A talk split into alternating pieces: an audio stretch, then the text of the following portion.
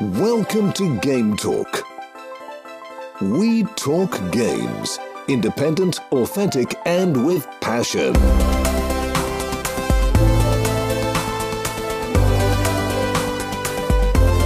Here is your host, Joey. Hallo und herzlich willkommen hier im Game Talk oder im Cluster Talk. Je nachdem, auf welchem Kanal, auf welchem RSS-Feed du diese Podcast-Episode gerade hörst. Und damit habe ich jetzt auch schon verraten, das gibt eine Crossover-Episode und wer Cluster Talk hört und den Titel gelesen hat, weiß auch, ah, dann muss es irgendwie um Halo gehen. Richtig, so ist es. Ich darf heute eigentlich nicht Gäste, nein, ich darf heute Co-Moderatoren hier in dieser Crossover-Sendung begrüßen. Und das sind zum einen der Ishma und der Silas. Hi. Hallo, schönen guten Abend an äh, beide Communities. Hallo, herzlich willkommen. ah ja, und ich bin der Joey, ne? ja, Joey, hi. Unser Co-Kommentator in diesem Fall. genau.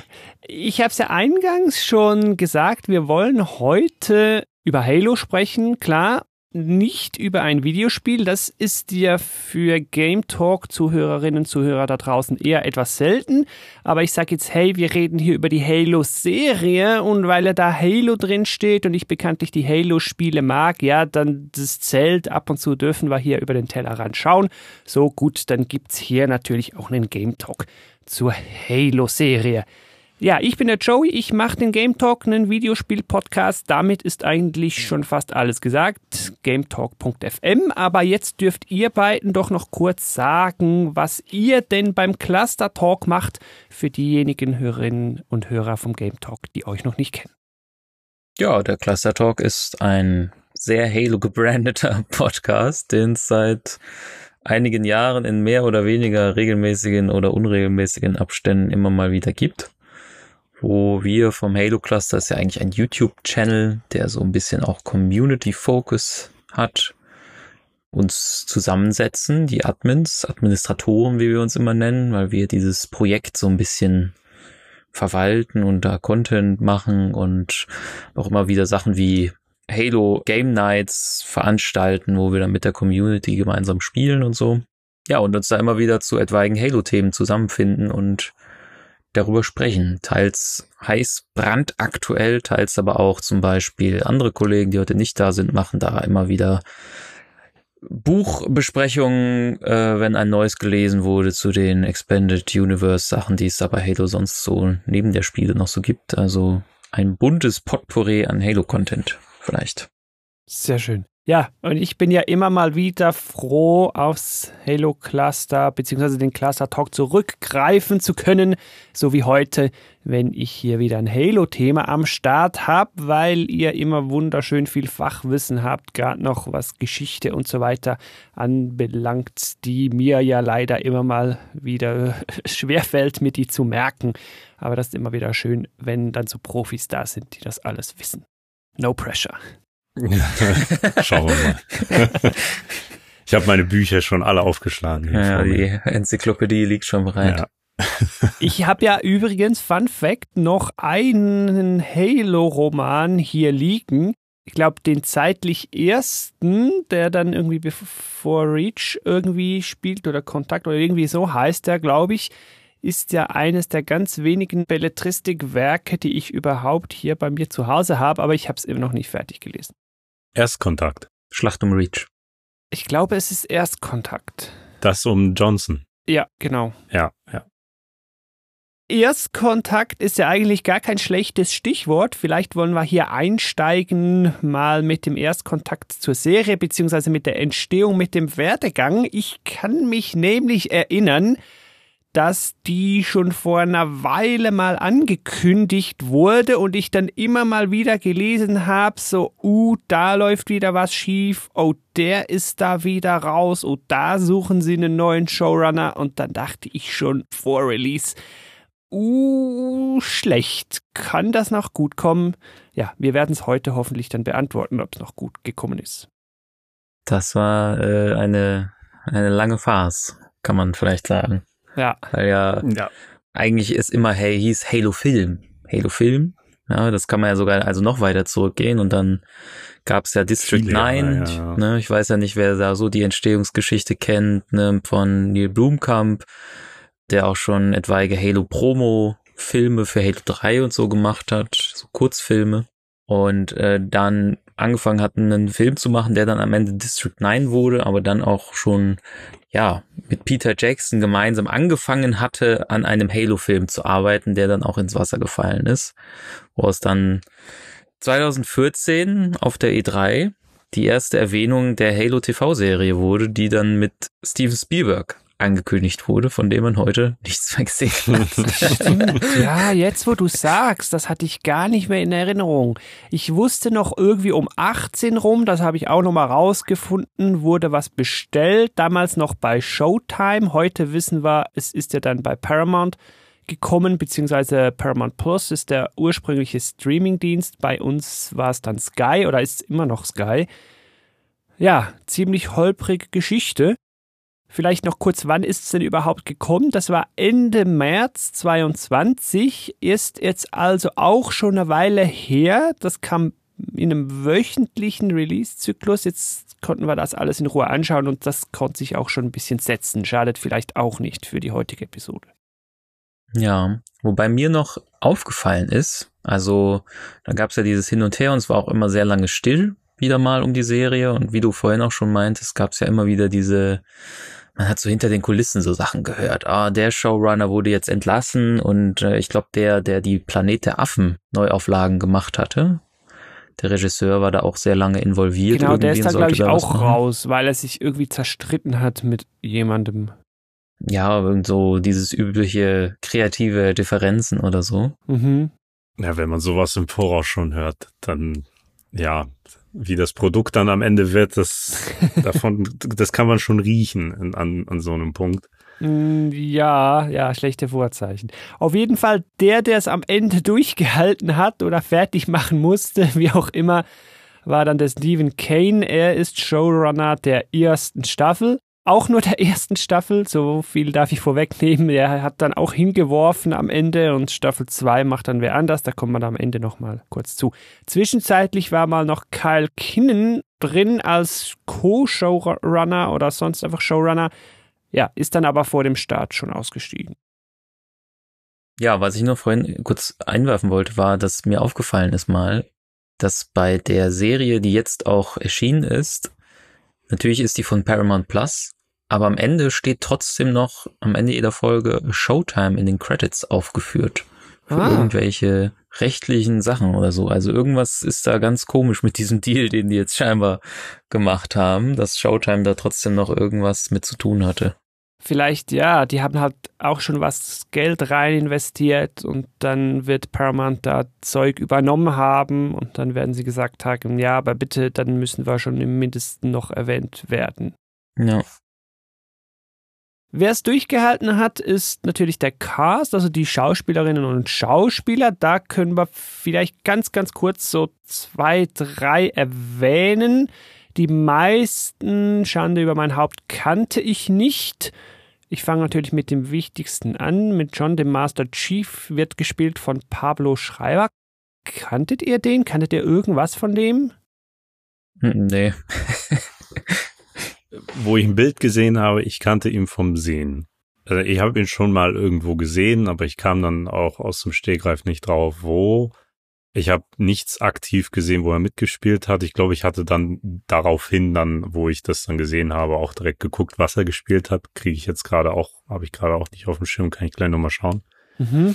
Aber so, ja, ich glaube, kannten den nur die wenigsten. Ich glaube, der hatte ein so medium gute Serie, hat er irgendwo mitgespielt. Okay. Wenn ich dafür, ja, kannte ist zu viel gesagt, aber wenn ich schon in einer Serie gesehen habe, das war die Natasha McElhone, McElhone, irgendwie so. Sie spielt jedenfalls Dr. Halsey, die, ja, wer ist das? Jetzt könnt ihr mir helfen. Die Mastermind, Professorin, Forscherin, Entwicklerin hinter dem Spartan-Programm, hätte ich jetzt gesagt. Aber ihr dürft mich jetzt gerne korrigieren. Boah, das Alles trifft allem. schon. Ja, das war richtig. 100 Punkte. Ja, aber ich nehme mal an, dass du die auch dann schon aus Californication kanntest. Natürlich, Ja. klar, aus Californication kannte ich sie schon, aber sonst habe ich die dann nie mehr gesehen. Ich müsste auch überlegen, ob ich sie sonst gesehen habe, aber das war so die Rolle, so Mhm. da muss ich, da denkt man sofort dran und sie ist ja schon irgendwie markantes Gesicht da so schnell Mhm. wieder zu erkennen, finde ich. Dann eine dritte, die ich hier noch aufgeführt habe und für erwähnenswert halte. Ich weiß jetzt aber nicht, wie ich sie introducen soll, ohne zu viel zu spoilern. Sagen wir mal, es ist eine Frau, die noch wichtig wird in der Serie, heißt in der Serie dann Mackie, wird gespielt von Charlie Murphy. Kannte ich auch gar nicht. Ja, ich habe auch nur im Nachhinein gelesen, aber die Serie habe ich leider nicht geguckt, dass sie bei, ach, wie heißt es nochmal, diese Gang-Serie aus London, ähm, Hm. Peaky Blinders. Peaky Blinders, genau, da spielt sie wohl eine später relativ große Rolle sogar. Dann gibt's noch Sharon Yarin Ha. Sie spielt Quan Ha. Eine, ja, Ah, äh, mhm. Nebenrolle in der Serie. Ich will sie hier einfach erwähnen, weil ich das Gefühl habe, auf sie möchte ich später noch zurückkommen, wenn wir uns dann fragen können, was eigentlich so ihre Rolle war oder gewesen wäre in der Serie und wofür sie es gebraucht hat oder vielleicht noch brauchen wird.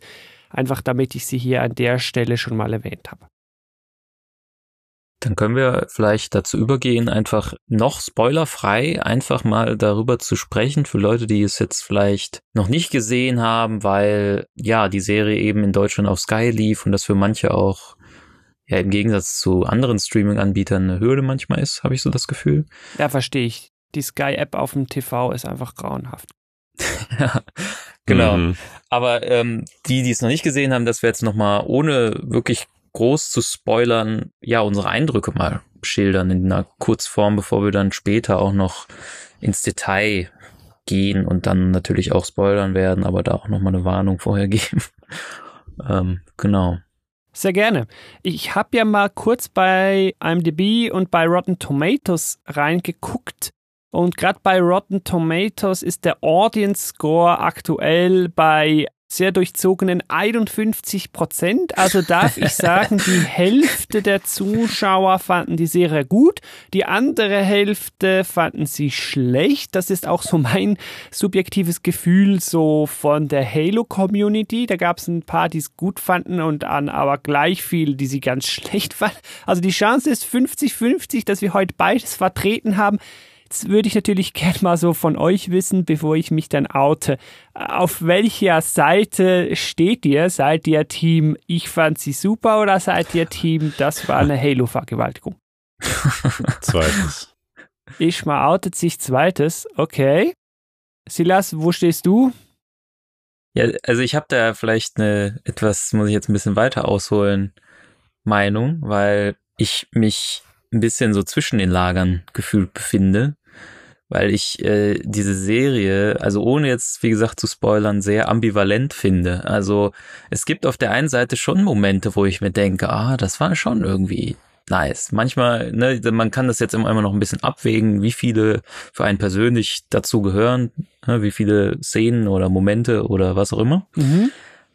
Ich konnte hier und da durchaus was Positives abgewinnen, aber habe halt auch auf der anderen Seite ein blutendes Fanherz gehabt. Ja, also es ist halt sehr schwierig und muss auch sagen, ich habe ja auf meinem privaten oder privat klingt so komisch, auf meinem YouTube-Kanal habe ich so Folgenbesprechungen quasi gemacht und da Ah, gab es auch sehr ambivalente Stimmen quasi aus der Community, die es zum Teil wirklich auch sehr gemocht haben oder ja, es gut fanden. Dann gab es auch Leute, die am Anfang noch so, ja, das kann ja noch werden, dann aber immer hoffnungsloser wurden. Also da gab es durchaus alle möglichen Meinungen, also nicht nur Hass oder so durchaus.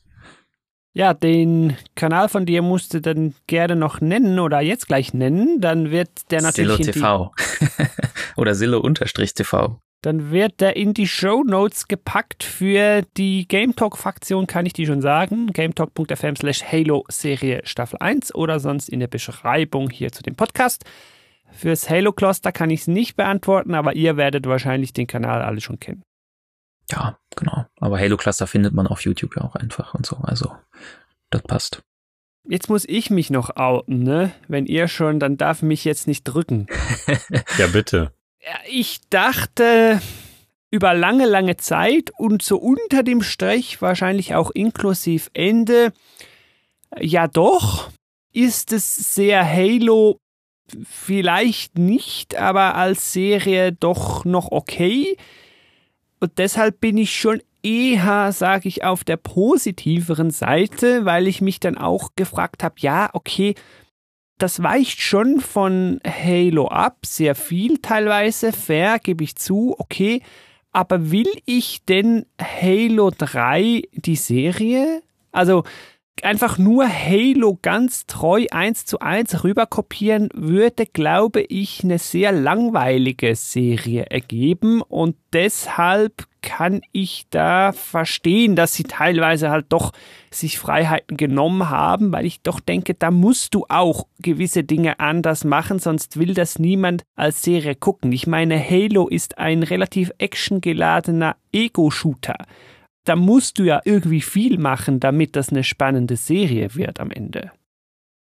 Um auf deinen Punkt da kurz aufzuspringen, weil ich ja schon so gesagt habe, in welchem Lager ich so intendiere. Also erstmal zu dem, was Silas gesagt hat, äh, mit positiven Aspekten, die da rausgestochen haben. Das ist richtig, die gab es auch.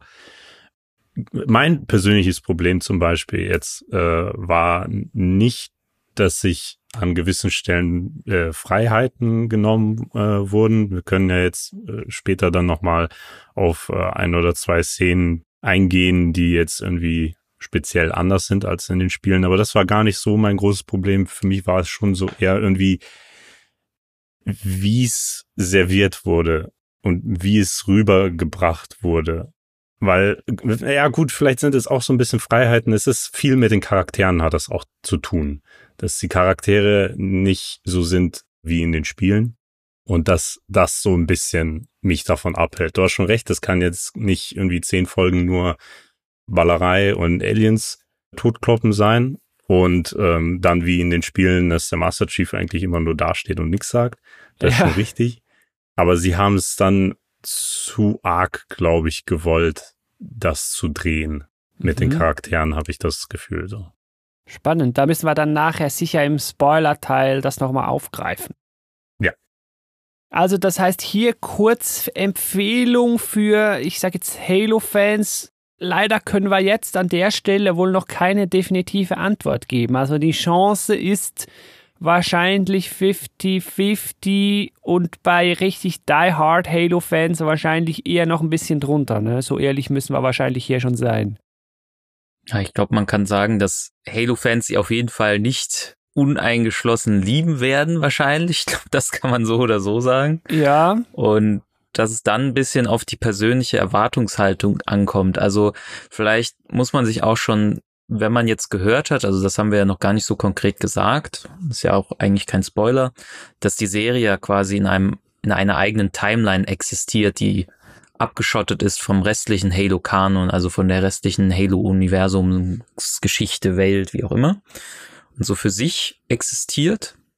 Wenn man das jetzt hört und da schon denkt, finde ich scheiße, ist das vielleicht ein Indikator, dass man das mit der Serie auch nicht so generell abfeiern wird. Mhm, Muss man mhm. dann halt so, ja, für sich überlegen und generell so seine Erwartungshaltung mal abtasten ob man damit fein ist, dass vielleicht auch Sachen anders gemacht werden.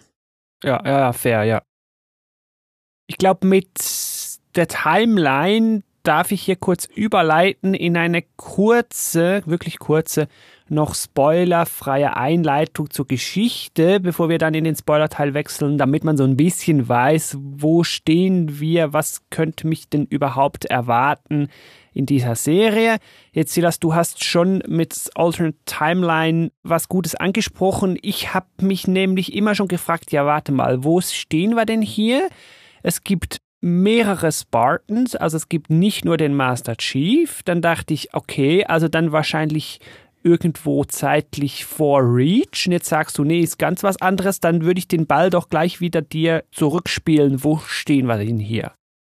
Ja, also es ist halt eben, wie du jetzt schon sagtest, schwer zu sagen, weil es halt nichts mit den Spielen und so von der Story her eigentlich zu tun hat konkret, weil es einfach ein eigenes Universum ist.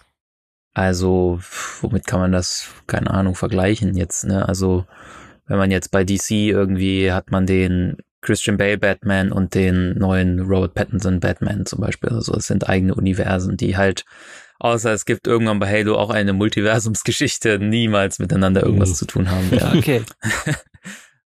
so, und entsprechend sind da halt auch grundlegend schon Dinge anders, aber halt auch wenn man jetzt so hatte ich zumindest das Gefühl, sich sehr gut mit der Halo-Lore und so der normalen Timeline auskennt, dann sieht man da schon viele Parallelen quasi. Ne? Also, dass man dann sagen kann, dass wir mit der Serie quasi uns zurzeit noch vor Reach, wie du schon sagtest, befinden, vor den Ereignissen, die im Halo Reach geschehen oder auch in dem Buch Schlacht um Reach, ähm, wo dann der Planet in der Haupttimeline auch von der Allianz zerstört wird was eben in der Serie bisher noch nicht geschehen ist und da es eine andere Timeline ist, wir auch nicht mit hundertprozentiger Sicherheit sagen können, dass es geschehen wird, aber ähm, eben auch andere Ereignisse. Also man hat noch keinen Kontakt zu Blutsväter-Artefakten äh, gehabt bis dato in der Serie.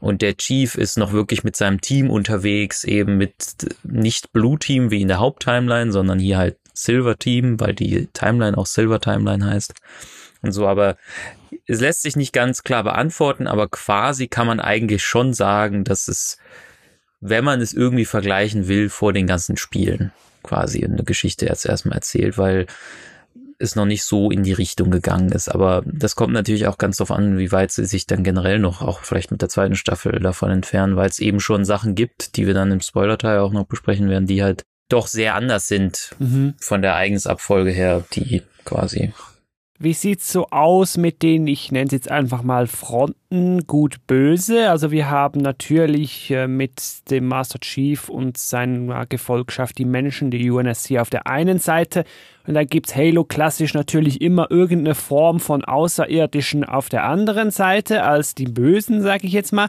Jetzt hier haben wir ja schon die Eliten, die wir früh sehen. Wir haben gewisse Covenant, ne? Sehe ich das richtig? Also das ist schon etabliert, dass es die auch gibt und wir die nicht mögen. Die mögen ja. sie nicht. Da herrscht genau. Krieg. Also das ist schon so wie in den Spielen, da herrscht schon länger Krieg. Okay. Wie viele Jahre jetzt wirklich genau, äh, weiß ich gar nicht, ob man das da raushört in der ersten Folge.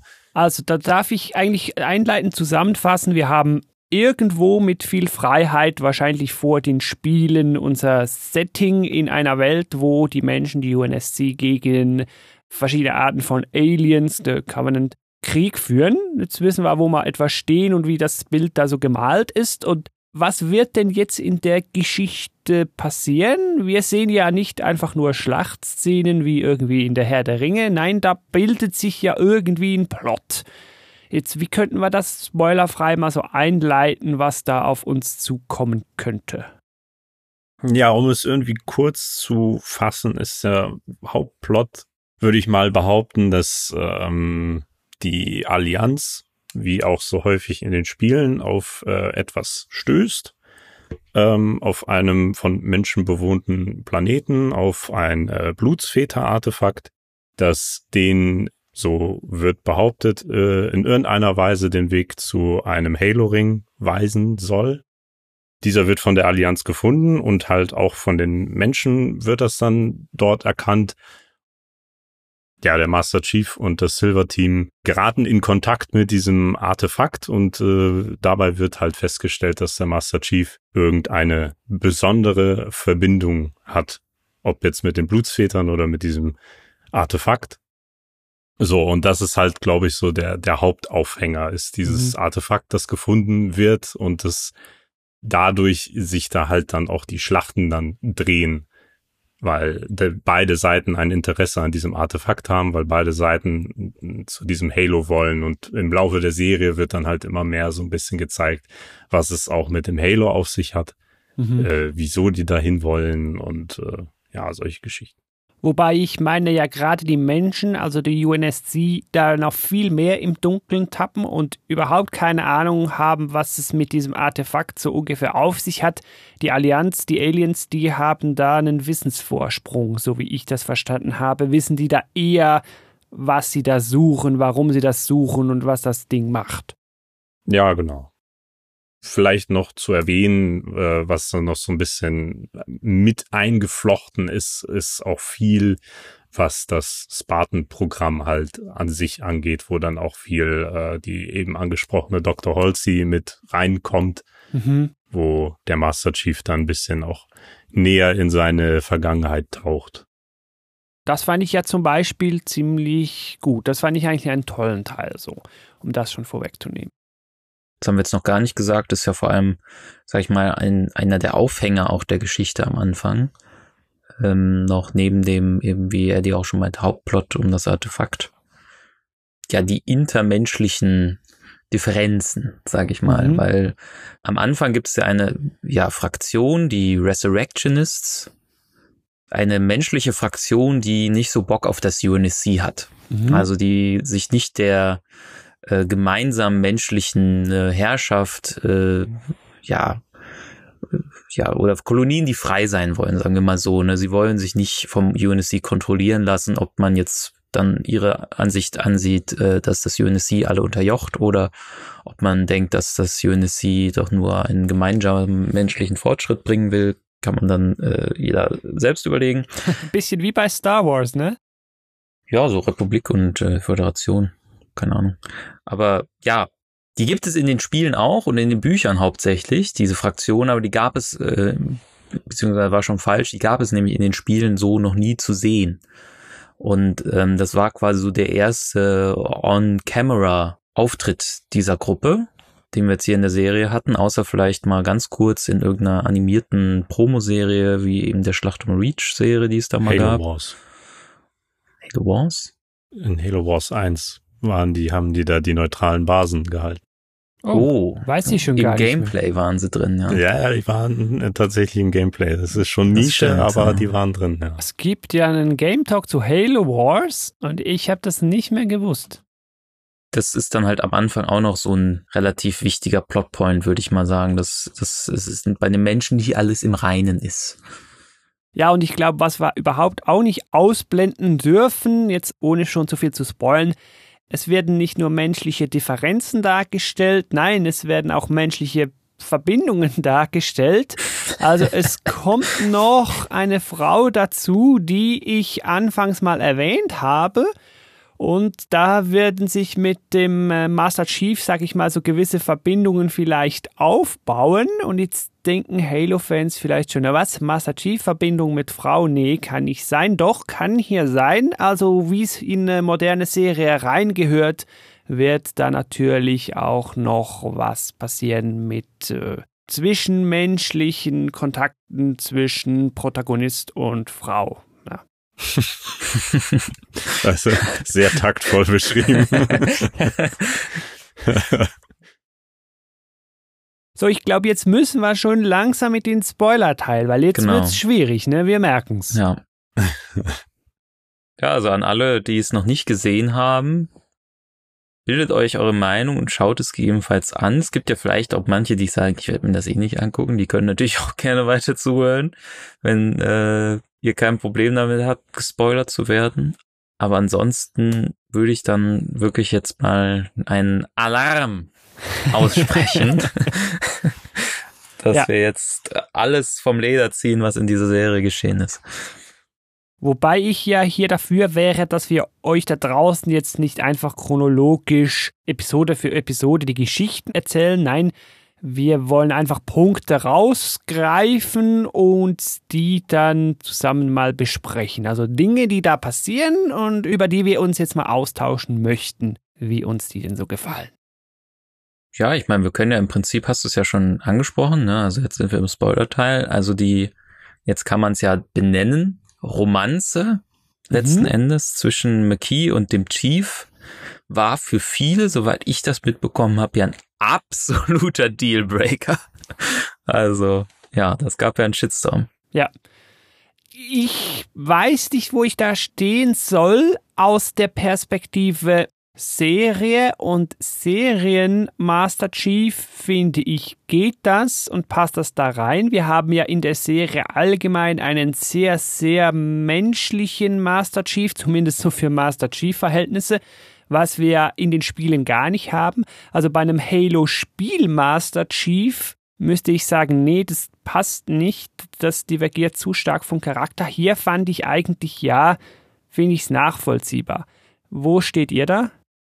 Ja, da kann ich ja gleich mal ausholen mit meiner, was ich vorhin meinte, mit, mit Charakteren und solchen Geschichten. Und ich kann auch verstehen, woher dann halt dieser Wind kommt, vor allem dann halt von Halo-Fans. Und da sehe ich mich dann halt auch in so einem Moment. Es ist jetzt nicht speziell nur diese Szene. Das war dann einfach nur der Tropfen, der das fast zum Überlaufen gebracht hat. Was halt vor allen Dingen den Master Chief angeht. Und das finde ich interessant, weil es ist jetzt nicht so, dass die in der Serie hingegangen sind und alle Charaktere jetzt komplett neu erfunden und dass alle irgendwie überhaupt nicht so sind wie im originalen Universum. Zum Beispiel Dr. Halsey finde ich schon spot on wie in den Spielen, so halt oder auch in den Büchern, dass sie diese fanatische Art hat des, des Fortschritts und alles dafür aufgeben würde, nur um menschlichen Fortschritt voranzutreiben. Und dann, dann hat man halt den, den Master Chief, so der, der, das Rückgrat des ganzen Franchises, der trägt diesen ganzen Namen in den Spielen und halt auch in dieser Serie trägt er. So, und ähm, ja, man kann keine Serie übermitteln mit einem Master Chief, wie er in Halo 1 bis 3 war, weil er steht halt nur da, macht One-Liner und schießt Aliens ab. Einverstanden. Ab Halo 4 hat sich das ja ein bisschen gedreht und da war das Entwicklerstudio Free for Free Industries war ja dann auch gewillt, so ein bisschen jetzt auch wie die, wie die Serienmacher, dem so ein bisschen Leben einzuhauchen und da so auch so seine emotionale Seite zu begutachten. Das haben sie dann versucht zu machen dann mit der Verbindung zu Cortana. Und das fand ich wiederum auch als dann Veteran aus den alten Spielen fand ich das aber hat sehr gut gepasst, wie sie es dann gemacht haben. Er hatte dann auch deutlich mehr Gesprächszeit und solche Sachen. Aber es gab halt Sachen, auf die der Master Chief aufgebaut hat, die sich nie geändert haben. Mhm. Und jetzt kommt der Master Chief und er ist einfach in dieser Serie so anders. Also 180 Grad Drehung anderer Mensch komplett wo sie auch dann so Prinzipien in der ersten Folge, wie zum Beispiel das Mysterium halt um, um sein Aussehen oder solche Geschichten, finde ich sehr plump haben fallen lassen. Ja, da hat nichts viel gebraucht, bis er den Helm abgenommen ja. hat, ja. Die haben nicht mal versucht, auf dieser Prämisse ein bisschen Spannung halt aufzubauen. gutes Beispiel für diejenigen, die äh, The Mandalorian gesehen haben. Da ist es deutlich besser gelöst, finde ich. Und ja. ich finde auch, dass man einen Charakter aufbauen kann, ohne dass man die ganze Zeit sein Gesicht sieht. Aber das haben die Serienmacher hier nicht gefunden. Deswegen war der Master Chief zu 90 Prozent äh, ja, helmfrei und auch häufig underwo-frei. und äh, naja, Gut, und dann kommen halt solche Sachen aus, so, so emotionale Aussetzer, so häufig nicht im militärisch, also schon militärisch, aber auch so irgendwie freigeistig, auch in der ersten Folge, wo er dann aus, wie ich finde, keinem erfindlichen Grund anfängt, äh, Befehle zu missachten. Da kommen wir dann auch noch zu dieser komischen Kugel, diese Emotionskugel und bla. Das war noch alles davor und er fängt da an, immer hier äh, Befehle zu missachten, das ist halt so ein bisschen schon sehr weit aus dem Fenster gelehnt. Und ich war mir halt die ganze Zeit nicht sicher, so, wo wollen sie damit hin? Was wollen sie denn jetzt genau mit dem Master Chief erreichen? Deshalb ging mir nicht in den Kopf rein. Mhm, mh. So, und dann kam halt die Szene mit Maki, wo ich dann dachte, ja, okay, das irgendwie geht das nicht auf. Aber da kann ja auch die Nostalgiebrille drauf sein, das, wer weiß. Wie gesagt, ich finde in der Serie für sich, also den Serien-Chief für sich betrachtet, geht's. Aber wenn man sich den Spiele-Chief dazu denkt, dann haben wir hier wirklich einen krassen Bruch. Ja, da bin ich einverstanden. Silas, wo stehst du da? Das habe ich, glaube ich, auch dann schon mal gesagt. Irgendwo, dass es halt schwierig ist, dass der Chief oder den Chief in der Serie jetzt zu beurteilen, weil es mich eigentlich gar nicht stört, dass er halt nicht so ist, wie wir ihn kennen, prinzipiell. So dann ne, da gehe ich ein bisschen damit einher, was du, glaube ich, am Anfang auch schon gesagt hast, dass man ja nicht einfach nur eine Verfilmung der Spiele hat, weil haben will, weil sonst ist es ja irgendwie auch hat, man kennt das halt schon. Ja, ja. Das wäre dann auch nur so nochmal eine Wiederverwertung des bereits Bekannten. Auf der anderen Seite finde ich es halt einfach innerhalb dessen, was die Serie aufbauen will, total inkonsequent und äh, sinnfrei zum Teil so, ne? Also zum Beispiel auf der einen Seite hat man einen Move, wo ich mir denke, ja, das muss man nicht mögen, aber es macht halt eigentlich so von der Charaktermotivation her vielleicht und so noch Sinn, als er dann halt, also hätte man auch anders inszenieren können, finde ich. Man hätte einfach ihn nur von hinten zeigen können in dem Moment, aber als er den Helm das erste Mal abnimmt in der ersten Folge und Quan halt dann sein Gesicht zeigt, wenn man ihn nur von hinten gezeigt hätte, so dass der Zuschauer es nicht sieht, hätte man den gleichen Effekt gehabt, nämlich dass Quan ihn als Menschen sieht und ihm vertraut, weil jetzt kann sie ihm mit dem BR, was sie da festhält, schaden und dann entsteht so eine Verbindung zwischen den beiden. Mhm. Aber ich fand es jetzt auch nicht schlimm, dass man sein Gesicht gesehen hat, weil es halt einfach eine andere Figur sein soll. Okay. Was aber keinen Sinn macht, ist, wie oft er ohne Rüstung rumrennt und auch in Situationen, wo er potenziell jede Sekunde von einem Allianz-Scharfschützen weggesniped werden könnte, so ungefähr. Ja. Oder auch ähm, in einem, ich glaube, der vorletzten Folge war das. Gut, da konnte er sich nicht eins zu eins darauf vorbereiten von mir aus aber trotzdem, wie unlogisch es einfach eigentlich ist, dass er gegen seine zwei Kameraden aus dem Silver Team kämpft, die beide in Full Armor sind. Die haben beide volle Mjolnir-Panzerung, die sie stärker und äh, ja unverwundbarer machen. Und er soll gegen die kämpfen, ohne dass er eine Rüstung anhat. Ja, und er verliert das ist halt auch mal, ne? sowas. Ja, es ist einfach sehr fragwürdig. Es ist wieder so, ja einfach nicht ideales äh, Scriptwriting, was man hier halt wieder zur Schau gestellt bekommt. Und das sind halt auch so Sachen, ne? Eben halt finde ich es nicht schlimm, dass er eine Romanze von mir aus aufbaut, auch wenn er, äh, ne, wenn da, weiß ich nicht, wenn die von der ersten Folge an schon so eine Beziehung zwischen von mir aus, ähm, wie heißt es noch, Spartan K und ihm so, äh, ne, und dann schneiden die sich beide, auch was, was auch ein bisschen plump war, ihre Hormonpillen daraus und dann äh, entdecken die äh, Gefühle füreinander oder so. Das hätte man noch besser inszenieren können, als McKee kommt an, als jemand in einer Position, der man eigentlich nicht vertrauen darf, weil mhm. sie wird ja von der Allianz offensichtlich abgeschossen. Sie wissen nicht, wer sie ist. Ja, und dann eine Folge später vertraut er ihr einfach und du musst das als Zuschauer einfach glauben, weil ja. Mhm. die haben eine besondere Verbindung, weil das beide diese Blessed Ones sind, also diese, ja, die mit den Artefakten interagieren können. Das ist alles, was sie eigentlich als Begründung dafür haben, dass er so schnell ein Vertrauensverhältnis zu ihr aufbaut und das ist einfach sehr gewollt und eigentlich von der Charakterentwicklung her nicht logisch. Und äh, das ist so mein Problem, was ich damit habe das UNSC ist ja generell so voll bescheuert, was McKee angeht, ja. Dieser Charakter, die dann so zum Glück sogar sich wieder zu ihrer menschlichen Seite, zum Glück für das UNSC, zu ihrer menschlichen Seite hingezogen fühlt und dann doch irgendwie die nicht verrät und mit denen hadert. Das erste, was sie machen, nachdem die McKee auf Reach angekommen ist und ihre, ihr Zimmer, was keine Gefängniszelle ist, sondern einfach ein Hotelzimmer, gesperrt wird, ist, dass sie da quasi Fernsehen oder was auch immer guckt und dann den Wetterbericht von Reach sieht und mir das eigentlich Storytelling-mäßig sagt, was aber nie wieder eine Relevanz bis jetzt hatte, dass sie dann weiß, wo sie ist, dass sie weiß, dass sie auf Reach ist und dass, wenn sie weiß, wo Reach ist, sobald sie wieder zum Rest der Allianz zurückkehrt, sagen kann, ey, da ist so einer der wichtigsten Planeten der Menschheit, geht da mal hin und macht den platt. Mhm. Das wäre halt, aber hat ja keine Bewandtnis mehr und das ist so ein bisschen diese Serie einfach. So, dass so Sachen, wo nicht ganz nachvollziehbar sind und dann auch unter Teppich gekehrt werden oder halt einfach viel zu überstürzt jetzt plötzlich oder halt eben wie diese Hormonpillen.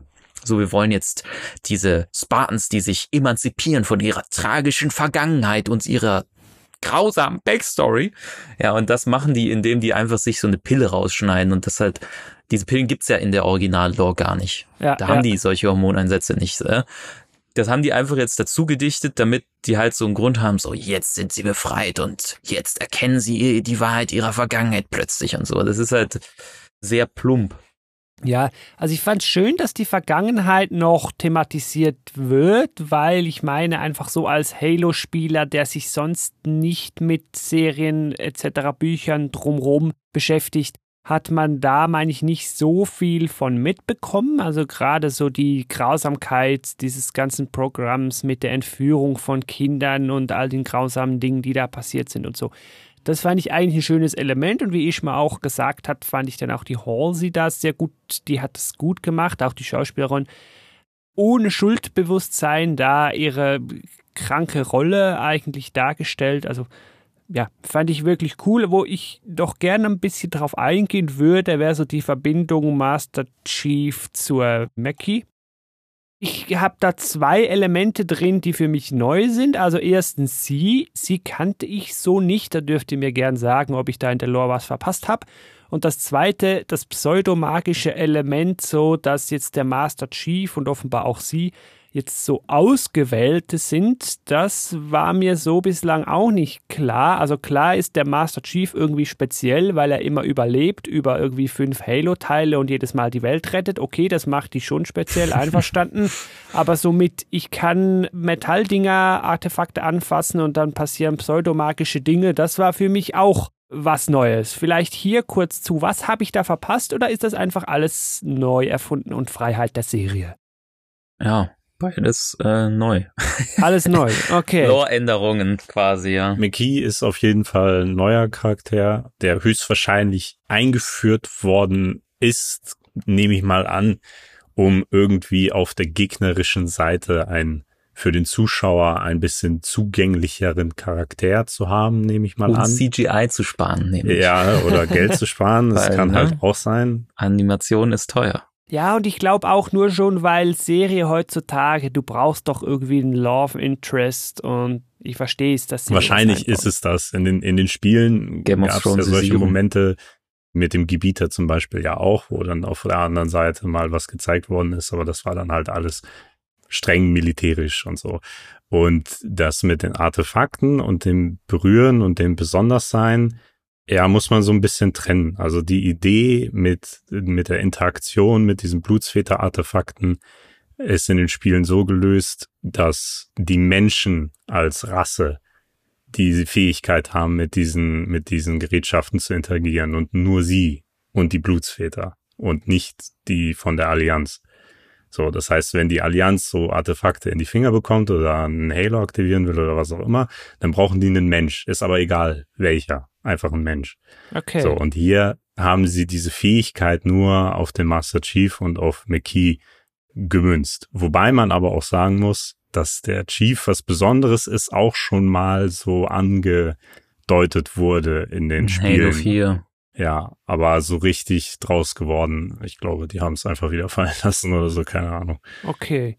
Das ist ja also für mich halt wirklich so einfach eine komplette Lore-Veränderung, weil die aber leider nicht irgendwie so, wo man sich denkt, ah, hier könnte man eine Schwäche, die die Hauptlore vielleicht hat, ausgleichen, sondern die es einfach anders macht, um es anders zu machen und dadurch eigentlich eher die schwächere Variante meiner Meinung nach ist, Spannend. weil wenn jetzt halt zwei oder von mir aus, dann gibt's halt noch ein paar mehr, aber sehr wenige Menschen diese auserwählten Blessed Ones sind, die irgendwie aus irgendeinem Grund, weil sie sich ein, ich glaube, das wurde ja sogar so ein bisschen angedeutet erklärt, weil die so eine DNA-Sequenz da irgendwie haben. Ich dachte ja deshalb zuerst, das seien irgendwie so die Geschwister, die verschollenen, verlorenen, aber hat sich bis Uff, jetzt nicht das, bewahrheitet.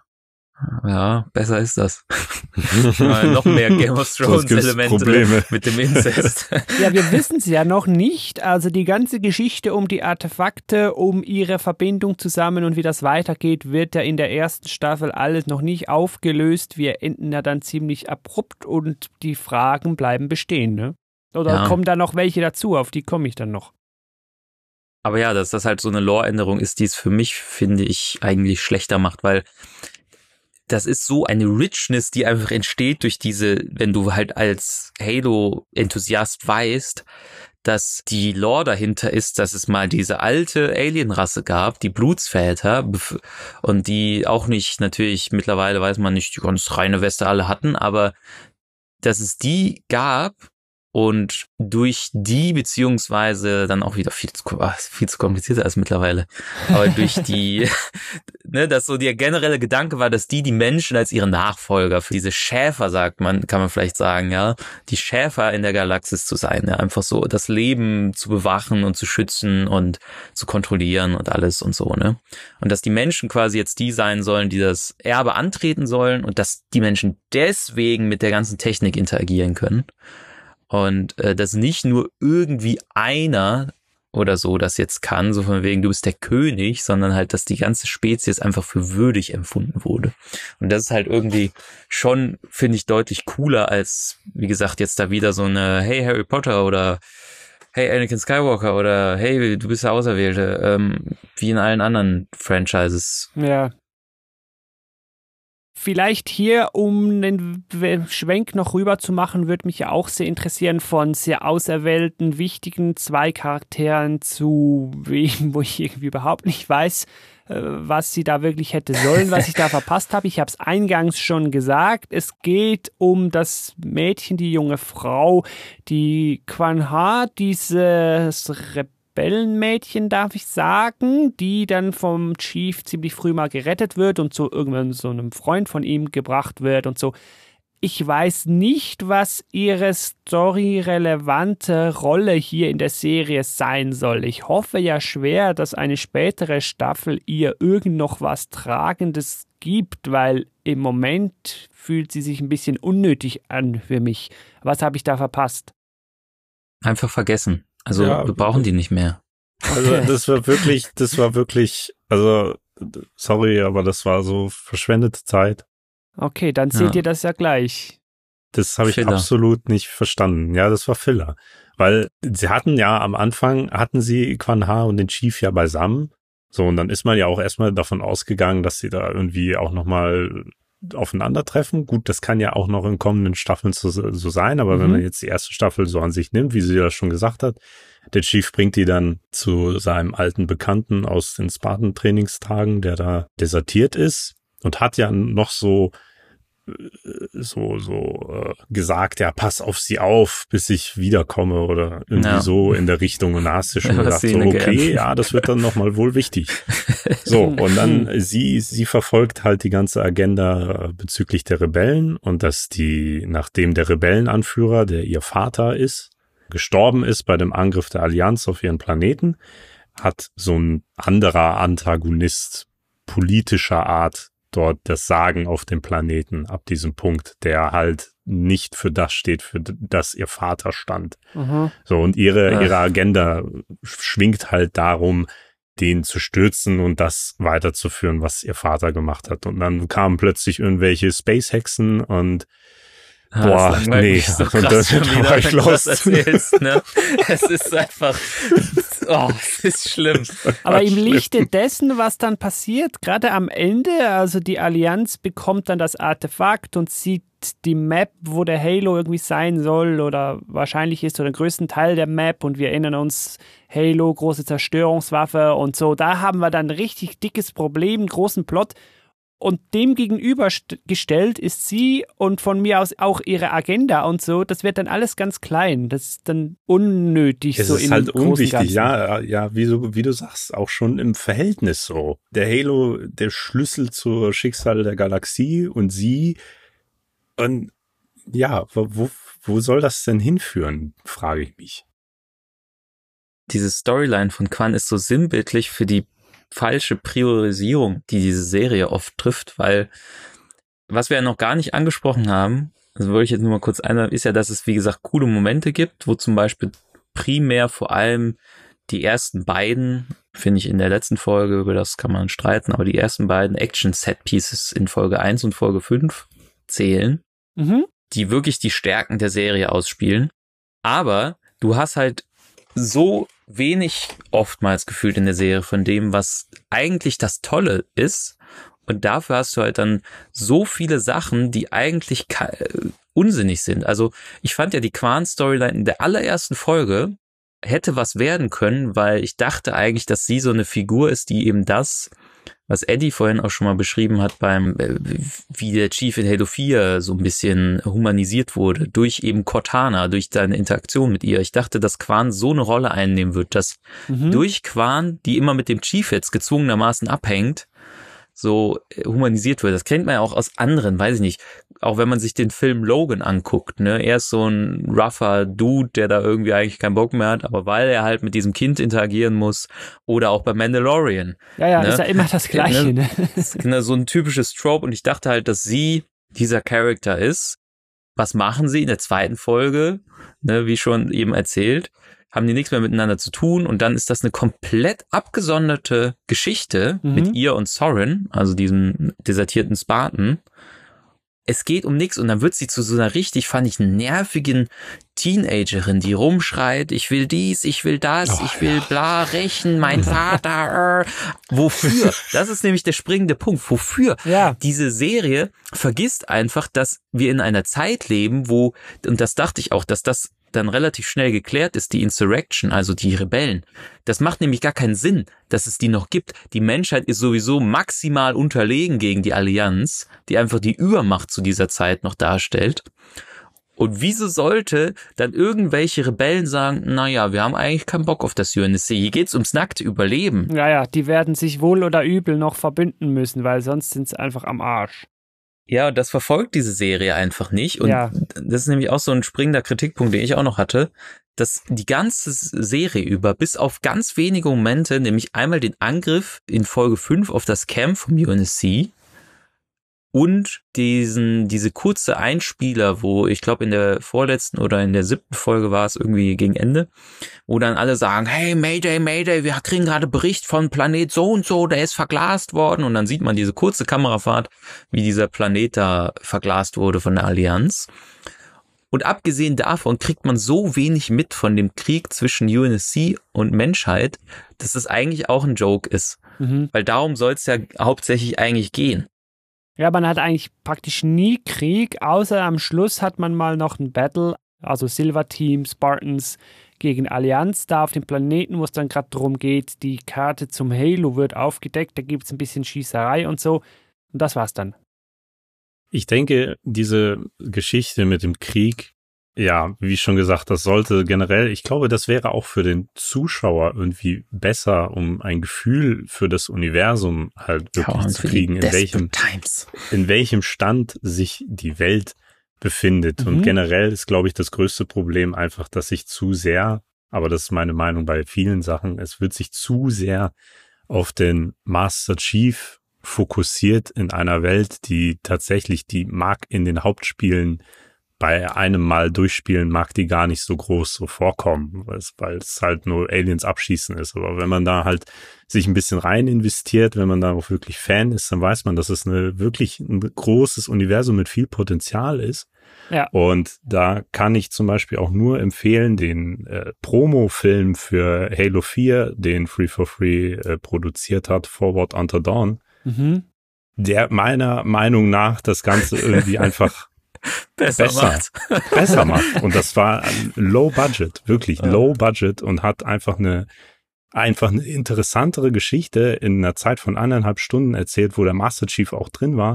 Und ich finde, der Master Chief sollte vielleicht eine etwas ein bisschen zurücktreten. Vielleicht ist es da in solchen Fällen tatsächlich besser, das manchmal aus so einer Sicht zum Beispiel von einem Marine oder so mhm zu zeigen. Ja. So in dem in dem Film zum Beispiel geht es darum, dass sie an so einer Militärakademie sind und diese Akademie dann unerwartet da der Erd, äh, dieser Erstkontakt mit der Allianz stattfindet. Ja, und so hat man direkt die Verbindung, was dieser Krieg ist, was irgendwie mehr Gewicht hat in solchen Fällen, finde ja, ich. Ist auch ein bisschen nahbarer und so. Ja. Jetzt habe ich hier mir noch was aufgeschrieben. Die Notiz habe ich mir, glaube ich, sogar beim Gucken gemacht. Ich dachte da plötzlich, also ich weiß nicht, was ist jetzt passiert. Ich glaube, ich spinne. Und deshalb will ich das mit euch noch kurz besprechen. Ziemlich gegen Ende beim Kampf wird ja der Master Chief angeschossen. Und ich meine nicht nur angeschossen, so wie ich es verstanden habe, wäre er dann eigentlich auch schon tot gewesen. Dann gibt's aber noch die Cortana in ihm drin, muss man sagen, ist hier in der Serie nicht so eine SD-Karte, die er hinten reinschieben kann, sondern die ist hier wirklich in ihn irgendwie rein transplantiert worden und dann ja ihrer Verbindung erst ablehnend und danach stellt sie sich sehr menschlich irgendwie dann zu ihm und so. Darauf will ich jetzt gar nicht eingehen. Mir geht's mehr darum, also die Cortana kann dann irgendwie die Spartan Armor übernehmen mit dem toten Chief drin, der dann Zombie Chief ist oder einfach da drin vor sich hin rottet und sie einfach nur die Rüstung übernimmt und dann einfach im God Mode schnell irgendwie den Kampf für sich entscheidet und ich frage mich jetzt ja Staffel 1 zu Ende, Chief tot und jetzt haben wir Staffel 2 dann einfach noch den Zombie Chief oder was soll das? Also das habe ich gar nicht verstanden. Das kam unerwartet auf jeden Fall. Ja, so viel sei gesagt.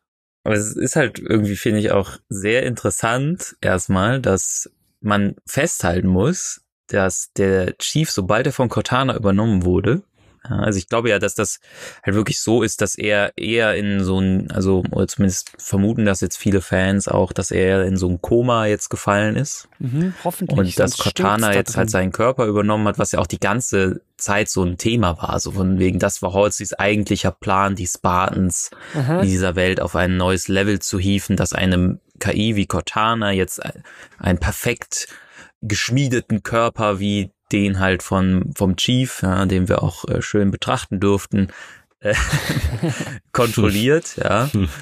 Und ja, das halt so diese menschliche Komponente, die vielleicht, äh, die man dem keine Menschen austreiben kann, selbst nicht mit Hormonpillen, dass die dann weg ist und halt eine KI alles macht und viel besser und bla bla bla. Ist ja im Spiel auch nicht so. Die Übernahmefähigkeit durch Cortana, das ist ja auch was, das jetzt die Serie erfindet, ne? Ja, ja, genau. Da ist es halt eher so, dass die beiden halt ein Team bilden, eine Einheit, sich ergänzen. Wie es ja auch in der Serie eigentlich ein paar Mal war, dass wenn so eine Kampfsituation, das fand ich eigentlich immer geil, ja, ja. wenn dann Cortana so sagt, ah, guck rechts und da ist noch eine Magnum und hier kannst du noch das und ich kann dich hier unterstützen und so und so. Und so, so halt die zusammen halt einfach agieren in so einem Aha. Kampf. Das fand ich äh, cool gemacht. Aber um auf das Ende zurückzukommen, ja, dass halt viele denken, dass er da jetzt in einer Art Koma ist und dass so die Arc der ersten Hälfte der zweiten Staffel sein wird, dass Cortana oder, äh, weiß nicht, Silver Team oder beide gemeinsam quasi den eigentlichen Chief zurückholen wollen. Lustig ist ja jetzt, dass wir ja durch den toten Zombie Chief in der Rüstung den Master Chief jetzt haben, wie wir ihn ja eigentlich kannten aus den Spielen. Exakt. genau, ja. das wollte ich auch sagen. Das ist auch so ein Inbegriff dieser Serie, die halt einfach dir die ganze Zeit zeigt, wie der Chief anders ist, ja, und, und so, nee, wir wollen das nicht und alles hier, der muss jetzt menschlich sein und immer ohne Helm und immer dies und jenes und weiß ich nicht, irgendwelche Wutausbrüche haben und bla bla bla. So.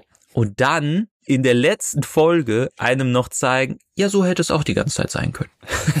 so, basically, so hätte es die ganze Zeit sein können. Und da, dass es einem auch nochmal zeigt, ja, weil ja auch viele Halo-Fans, die die Serie mögen und ne, dann so sagen, ja, aber man kann ja Emotionen gar nicht darstellen, wenn der seinen Helm nicht abnimmt und bla und so, ne.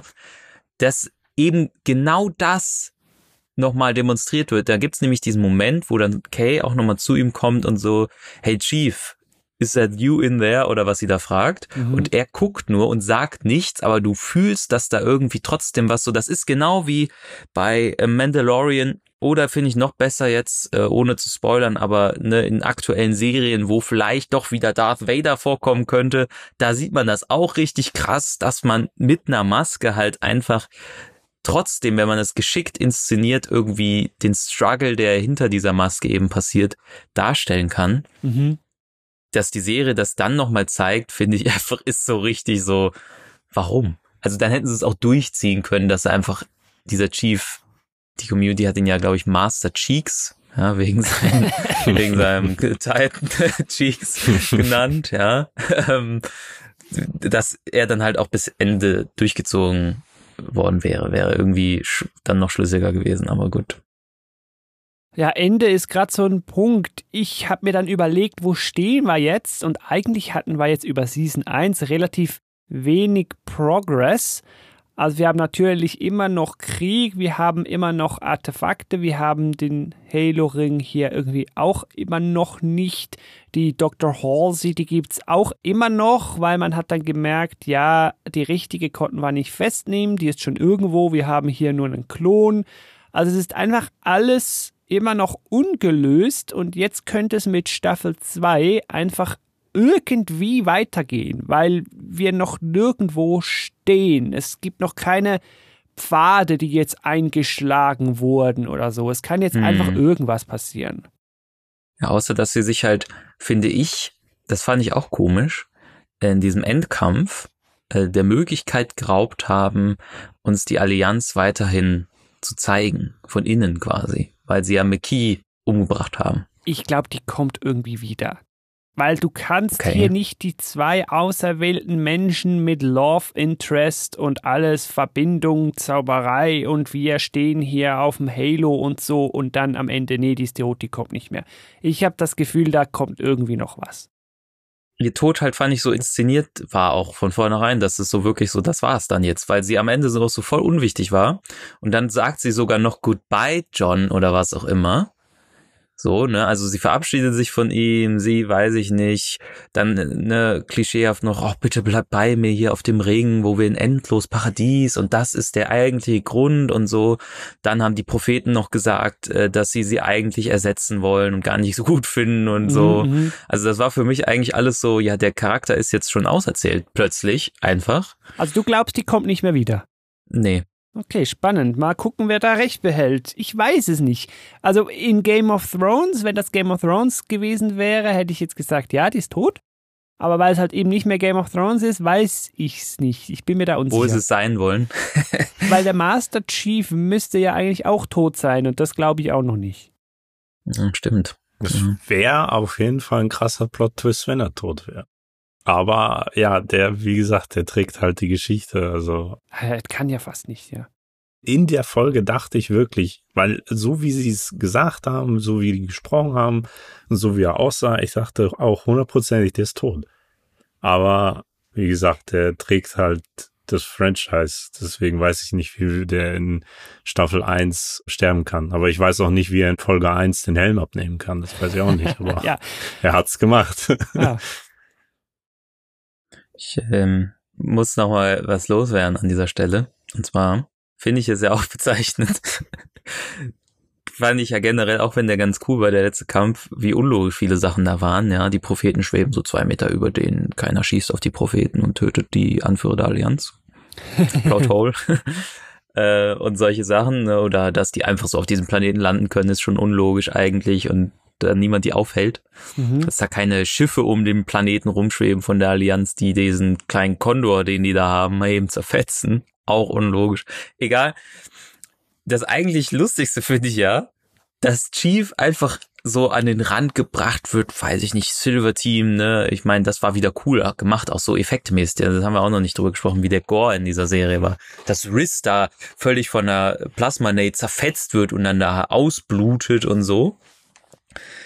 Und das eigentlich ist total unlogisch ist, dass erst nachdem Cortana den Chief übernommen hat, Cortana sagt, na ja, jetzt lenke ich mal den Kondor fern und hol mir den noch zur Unterstützung dafür und puste alle Gegner weg. Aber davor hätte sie das nicht machen können oder was, mhm. womit so die ganze Situation gerettet worden wäre. Ich glaube, da darf man nicht zu müssen. viel drüber nachdenken, weil dann wird man wahrscheinlich an allen Ecken und Enden irgendwelche oh. Löcher finden. Äh, schlimm. Ja, schlimm, der, schlimm. der Endkampf war an sich, also es war schön, einen Kampf zu haben und einige Teile vom Kampf waren ja dann cool, aber der war wirklich wie ein Schweizer Käse. Auch, dass ja. da, die sind da auf diesem, über den Wolken Felsen, dann kommen plötzlich Millionen Eliten ja, auch als wären die nichts von, wert, diese Eliten. Ja, ja, aus irgendwelchen Löchern. Die Speerspitze der, der Krieger, muss man ja auch noch dazu sagen. Mhm. Dann werden die da wieder runtergefegt, alle. Von, vom Impuls. wie, wie Bonbonpapier. Aber die Spartans bleiben halt stehen, weil. Natürlich. Ja, ist so. dieses Endschlacht oder auch einige andere Passagen dieser Serie sind eigentlich wieder so ein bisschen wie für mich auch Rise of Skywalker bei Star Wars. Wenn es da Script Leaks, bevor das alles rausgekommen ist, gegeben hätte und man das gelesen hätte, hätte man gedacht, nee, das ist so kacke, das kann eh nicht passieren. Ja, das können die nicht durchziehen, das kann man doch nicht ernsthaft schreiben, das ist halt von Fans und so. Und letzten Endes reden wir jetzt aber über das, wie es wirklich war. Es, äh, aber jetzt positiv formuliert, um hier langsam zu einem Ende zu kommen, sagen wir es mal so, wir dürfen gespannt sein und bleiben, was denn noch in Staffel 2 so auf uns zukommt, denn wir haben schon mehrfach gesagt, Staffel 2 ist ja confirmed, die kommt. Ja, bereits vor dem Ausschreiben war das, glaube ich, sogar schon, oder nach der ersten Folge oder irgendwie ganz früh bestätigt worden, genau. Ein letztes hätte ich noch. Und zwar, dass sie bitte in der zweiten Staffel mal ein, ein anderes großes Mango beheben müssen, nämlich, dass sie mehr Halo-Soundtrack einfach mal benutzen müssen. Also dreimal oder so kam, glaube ich, irgendwas vor, was man erkannt hat als Halo-Fan. Und du hast diesen unfassbaren Score, so eine Bibliothek einfach an unfassbar vielen Sachen, die du benutzen kannst. Und nichts davon oder so gut wie nichts davon kommt vor. Das ist einfach wasted. Gab es da nicht noch irgendeinen Streit oder irgendein Rechteproblem oder so? Ja, Aber ja, ich würde es mir sehr ja. wünschen, wenn da mehr vom Original Score reinkommen würde, klar. Ja, dann damit hier hinten raus gehen wir in die Verabschiedung. Wie gesagt, wir dürfen gespannt bleiben, gespannt sein, was denn in Staffel 2 noch auf uns zukommen wird. Ich werde sie mir trotz gemischter Gefühle natürlich angucken, nur schon weil wir jetzt diesen Podcast gemacht haben. Da muss ich ja jetzt fast Staffel 2 auch schauen und ihr eigentlich auch, dass wir uns dann wieder treffen können nach der zweiten Season, um zu gucken, was denn da noch so passiert ist. Ja, der Showrunner, ich habe es anfangs gesagt, der wird wieder wechseln. Stephen Kane verlässt die Produktion oder hat sie jetzt schon verlassen und David Weiner soll kommen als neuer Showrunner. Den könnte man kennen aus Brave New World. Mal gucken, wie er das dann macht. Er muss ja jetzt schon mit einer vorgefertigten ersten Staffel arbeiten. Er kann da also nicht auf einer weißen Leinwand wieder starten. Ja, ich bin gespannt. Ebenso. Interessant wird's auf jeden Fall. ich meine, alle Türen, alle Türen sind offen. Also er hat schon, er hat schon Möglichkeiten, sagen wir mal so. Das, das stimmt. Ja, ja, es ist alles offen genug, mehr oder weniger, ja. Ja. Ja, dann danke ich hier hinten raus in erster Linie euch beiden, dass ihr mich hier ja je nach Perspektive unterstützt habt hier im Game Talk oder mich reingelassen habt in euren Cluster Talk. Vielen Dank. Genau, wir danken auch. Ja, auch danke an dich, dass du hier dabei warst und wir ein bisschen drüber reden konnten. Sehr gerne. Ja, ich freue mich ja vielleicht nicht auf Staffel 2, aber zumindest schon mal auf unsere Podcast-Episode dann nach Staffel 2. auf jeden Fall. Jetzt hat es schon mal was Positives, ne? Ja, es ist, es ist therapeutisch dann auch einfach. Ne? Ah, sehr schön. Ja, dann danke ich natürlich auch allen da draußen, die bis hier hinten zugehört haben. Dann gerne beim nächsten Game Talk oder Cluster Talk wieder einschalten. Wo ihr den Game Talk findet, das kann ich euch sagen. GameTalk.fm. Die Shownotes zu dieser Episode dann bei GameTalk.fm slash Halo Serie Staffel 1 oder im Podcatcher in der Beschreibung. Und jetzt dürft ihr noch sagen, wo man denn das Halo Cluster finden kann. Ja, das Halo Cluster findet man als Halo Cluster auf YouTube mit etwaigen Videos, aber auch den Cluster Talk, ja, Episoden als Videoformat, aber natürlich auch den Talk als klassisches Podcast-Medium im Podcast-Player eurer Wahl, namentlich Apple Podcasts, Google Podcasts, äh, Spotify und Co. Ja, da kann man uns dann gerne hören. Sehr schön. Ja, dann machen wir doch den Deckel drauf hier auf diese Episode. Ich wünsche allen Zuhörerinnen und Zuhörern da draußen noch eine tolle Zeit. Vielleicht ja sogar mit der ersten Staffel der Halo-Serie. Wir hören uns wieder. Bis dann. Tschüss. Tschüss. Tschüss.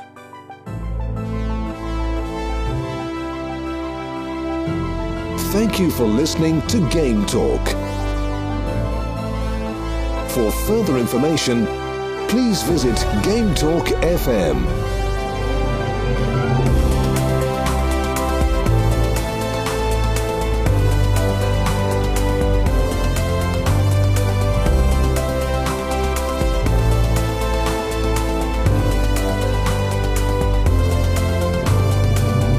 Till next time.